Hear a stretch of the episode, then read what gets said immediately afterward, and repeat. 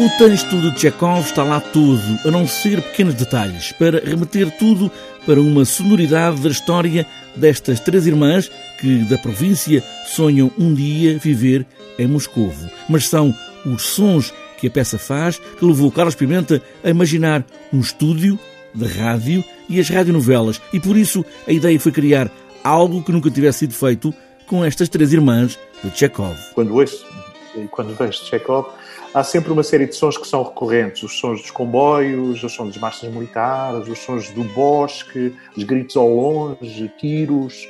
Um, há sempre uma série de, de, de, um, de, sons que permitem, que fazem quase, constituem quase uma dramaturgia em todas as peças, até nos contos, etc. E então, um, tendo o Francisco uh, como especialista nesta questão e, e, e, com o trabalho que ele faz muito bem, aliás, o João tornou-se paradigmático uh, nesse aspecto do tratamento sonoro, uh, optámos por, por trabalhar aqui não a questão da, da, imagem ou da visibilidade, mas precisamente a questão da auralidade. Estas três mulheres, três atrizes, estão num estúdio a gravar a peça de Chekhov e os espectadores vão assistindo, criando as suas próprias imagens. É claro, o hábito conta muito. Depois da morte do meu pai, não conseguíamos habituar-nos a já não ter ordenanças. Mas além do hábito, acho eu, em mim fala a simples justiça. É possível que noutros lugares não seja assim, mas na nossa cidade, as pessoas mais decentes, mais honestas e educadas são militares. É um pouco aquilo que acontece na rádio, não é? Que é, que é uh, o, o eu ouvir uma coisa uh, estar a ser conduzido, mas ter que construir e fabricar as minhas próprias imagens. Um, aliás, fala-se muito na expressão imagens sonoras, não é?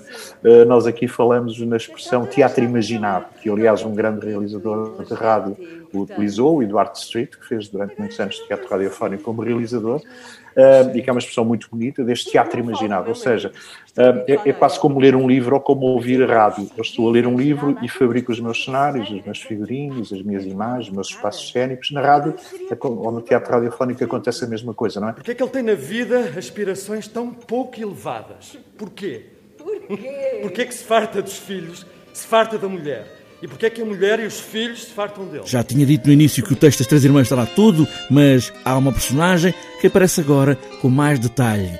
Tanto que cria uma peça paralela, o comentário e até como faria o próprio Chekhov.